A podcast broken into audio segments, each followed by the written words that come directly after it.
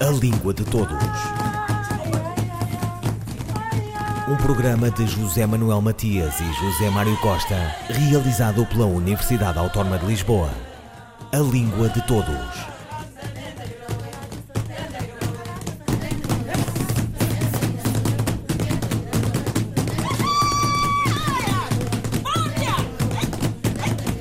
A língua portuguesa ganha o mundo e é hoje uma língua global. Em contacto com outras línguas e culturas, esse português foi adquirindo novas palavras e novas sonoridades. Língua de Todos entrevista Afonso Miguel, linguista angolano, autor da tese de doutoramento Integração morfológica e fonológica de empréstimos lexicais bantos no português oral de Luanda, na Faculdade de Letras da Universidade de Lisboa. O fenómeno digamos, geral ou de cobertura é a presença de traços linguísticos das línguas eh, banto, faladas em Luanda, genericamente, perdão, particularmente, e em termos gerais em Angola. Temos que ter em conta que o português em Luanda e em Angola eh, realiza-se num contexto eh, multilingue, eh, dado o contacto de português eh, nas suas diferentes variedades. Eh, não podemos aqui apenas falar de português europeu, haverá outras variedades, mas principalmente eh, português no geral, em contacto com as línguas locais. sabemos pela história da colonização, descobrimentos, etc., a cultura portuguesa entrou em interação com a cultura dos povos africanos e a língua também foi o grande veículo dessa interação. Eh, de lá para cá, com certas transformações socioculturais, eh, a língua vai sofrendo também eh, esse impacto. E hoje notamos aquilo que é facilmente visível é então a presença dos elementos linguísticos do, das línguas banto uh, no português que nós falamos em Angola. E esses elementos uh, ocorrem em diversos níveis gramaticais e dos quais os empréstimos lexicais, que é o tema da minha tese. É um aspecto bastante visível e incontornável porque existem palavras eh, para exprimir determinadas realidades que são peculiares à nossa própria situação local.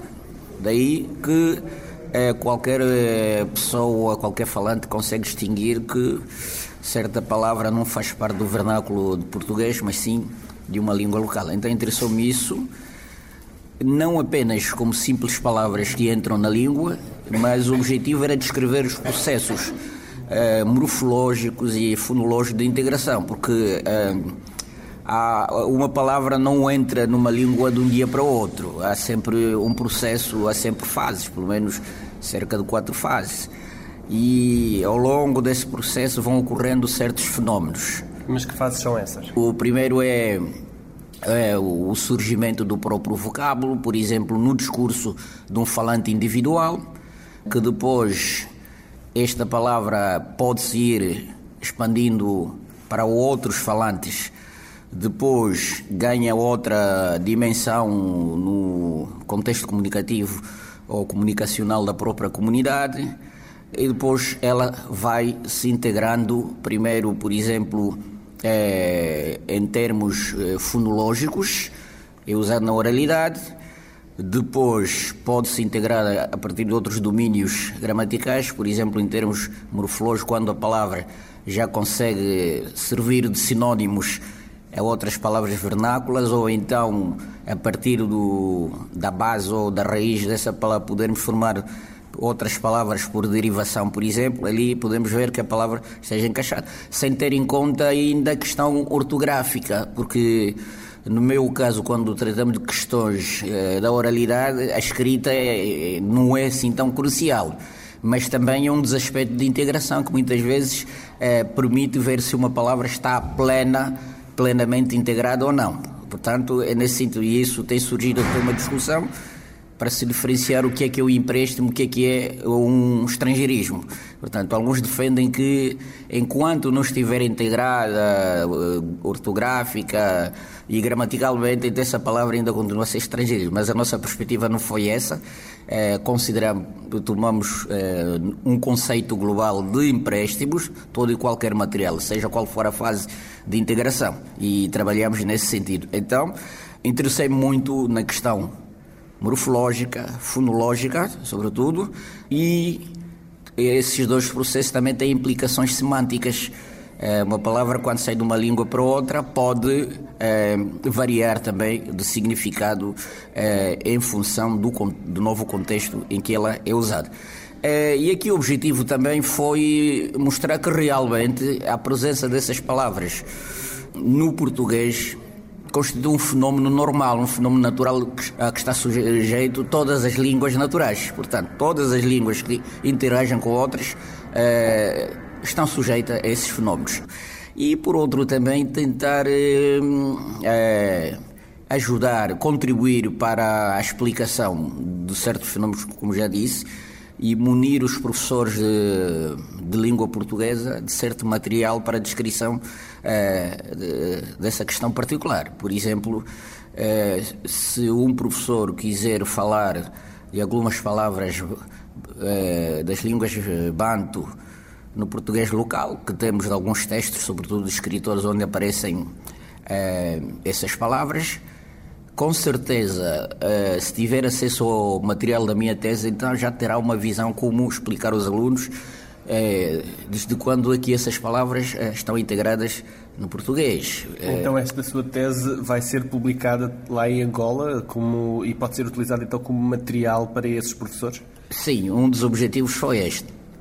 como disse, contribuir com algum material para ajudar os colegas, sobretudo os que trabalham nos níveis eh, mais baixos, por exemplo, como dizemos, do ensino não universitário. E provavelmente alguns temas que a própria tese levanta podem ser tratados ao nível da pós-graduação. Portanto, há, há, muitos temas em aberto eh, que a tese não conseguiu resolver. Então, como por exemplo? Por exemplo, a dissociação entre o português eh, padrão usado em contextos formais, sobretudo na escola, e o português eh, que eu aqui chamo do português oral, eh, falado em contextos não formais, não padronizados, etc.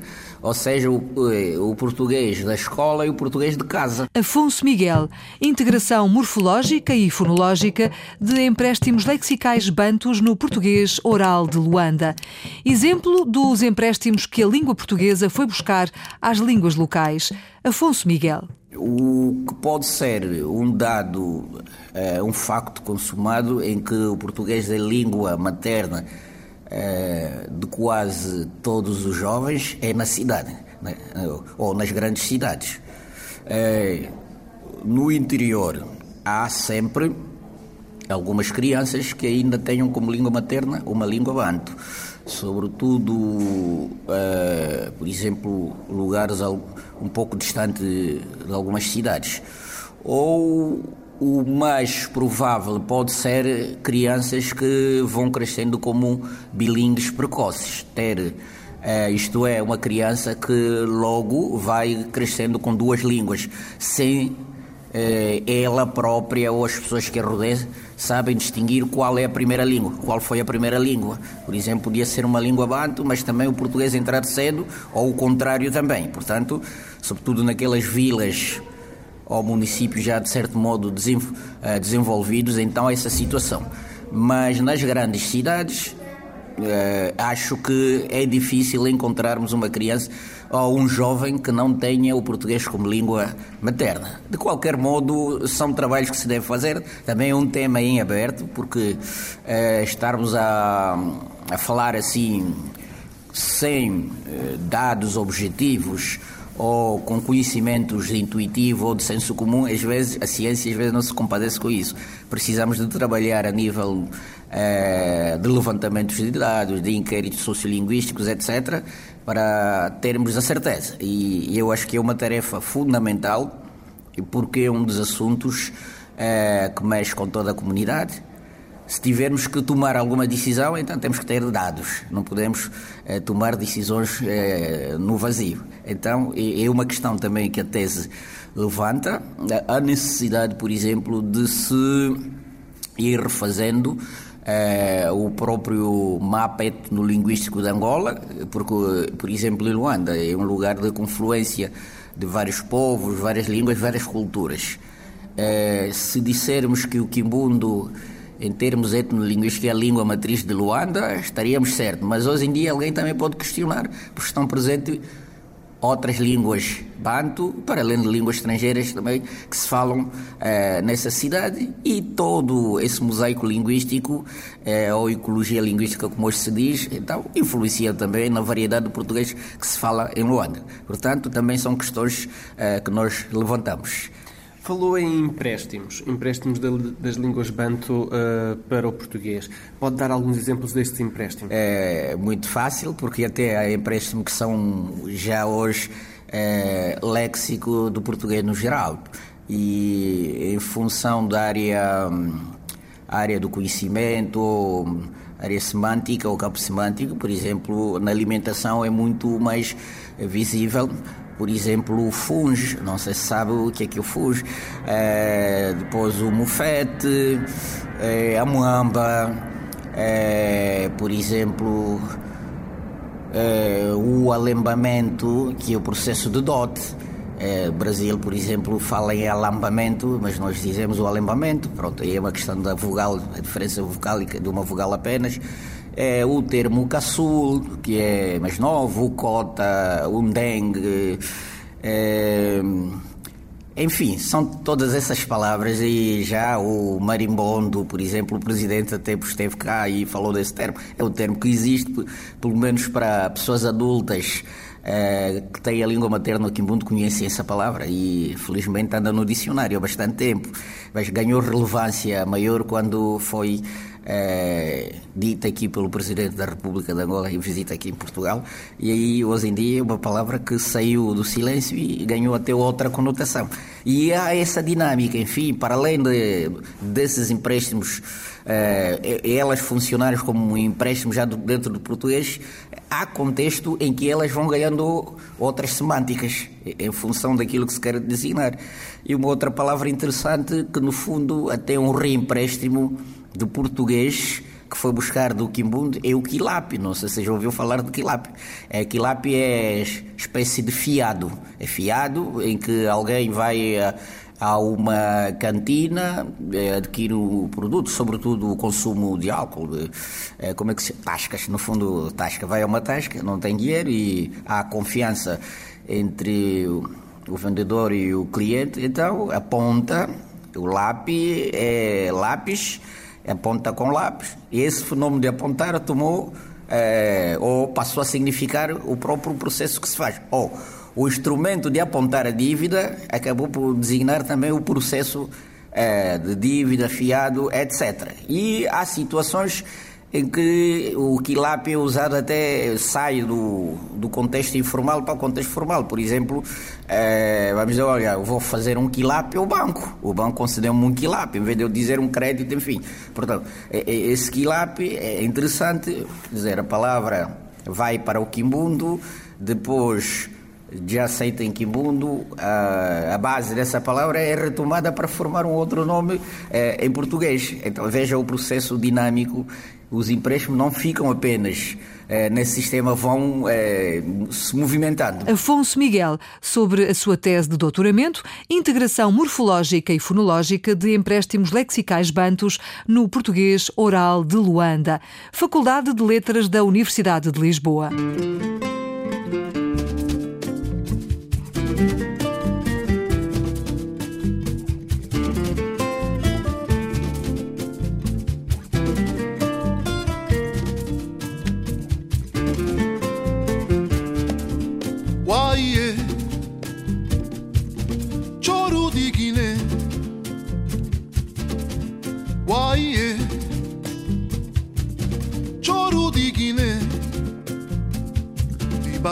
Debolana, Nova de Acurê, E filho de terra que já morreu. Unidade de Acava, dos povos separar, sonho de nos heróis.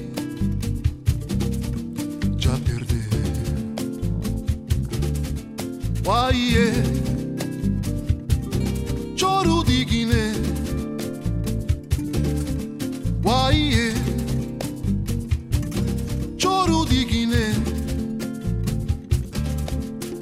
Bissau. Irmão contra irmão. Povo tá espera um destino novo. Esperança tá nascer, um futuro construir. Sonho de nós herói da torna florir. Uai, é sonho de Guiné. Uai,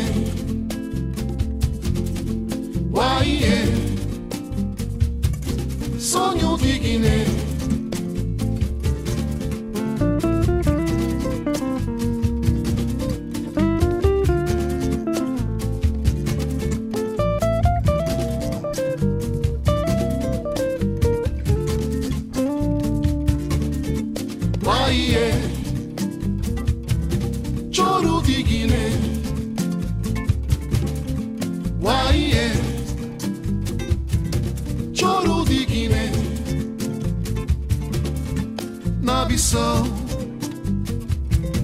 irmão contra irmão, povo da espera, um destino novo. Esperança tá nascer, um futuro construir. Sonho de nós herói, da torna florir. Uai,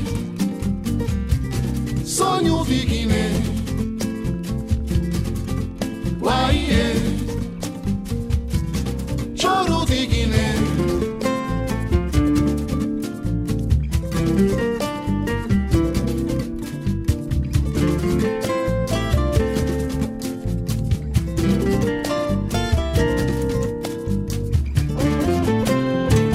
Choro de Guiné, Teófilo Chantre. De Mário António, sob as acácias floridas. Com novembro a chiar nestas cigarras, as acácias sangrando suas flores e um sol afirmativo no céu alto, espero a tua carta e a minha vida. Uma pausa do tempo em minhas mãos, preenchida pela coragem das horas nas cigarras e pétalas caídas. A rua corre larga e sossegada. É hora de tu vires. Tu vens, eu sei, na moldura vesperal, com esta luz do passado nas paredes e este céu de alto cúmulos de dezembro. Com os estames da Cássia, jogo a vida nas sortes infantis. Antera cai, não cai. Ela virá, não vem. E a cada sorte recuso a evidência. Ela virá, não vem. É hora de chegares. Mário António. Mário António Fernandes de Oliveira, de seu nome completo, nasceu em Maquela do Zombo, Uige, a 5 de abril de 1934 e faleceu em Lisboa, a 7 de fevereiro de 1989. Em 1963, foi viver para Portugal, onde permaneceu até morrer. Licenciou-se em Ciências Sociais e Política Ultramarina e doutorou-se em 1987 em Estudos Portugueses, Literaturas Africanas de Expressão Portuguesa. Foi professor auxiliar da Faculdade de Ciências Sociais e Humanas da Universidade Nova de Lisboa, diretor do Serviço para a Cooperação com os Novos Estados Africanos da Fundação Carlos Gulbenkian e presidente da secção de Literatura da Sociedade de Geografia de Lisboa. Pertenceu à geração Mensagem, colaborou com diversas publicações em Angola, Portugal, entre outros países. O brado africano, itinerário, colóquio, ultramar, etc, etc. Figura na maioria das antologias de poesia e prosa africanas. Ouviram Língua de Todos, as despedidas de Filomena Crespo, João Carrasco, José Manuel Matias, José Mário Costa, Luís Carlos Patraquim, Miguel Roque Dias e Miguel Vanderkellen. A Língua de Todos. Um programa de José Manuel Matias e José Mário Costa, realizado pela Universidade Autónoma de Lisboa. A Língua de Todos.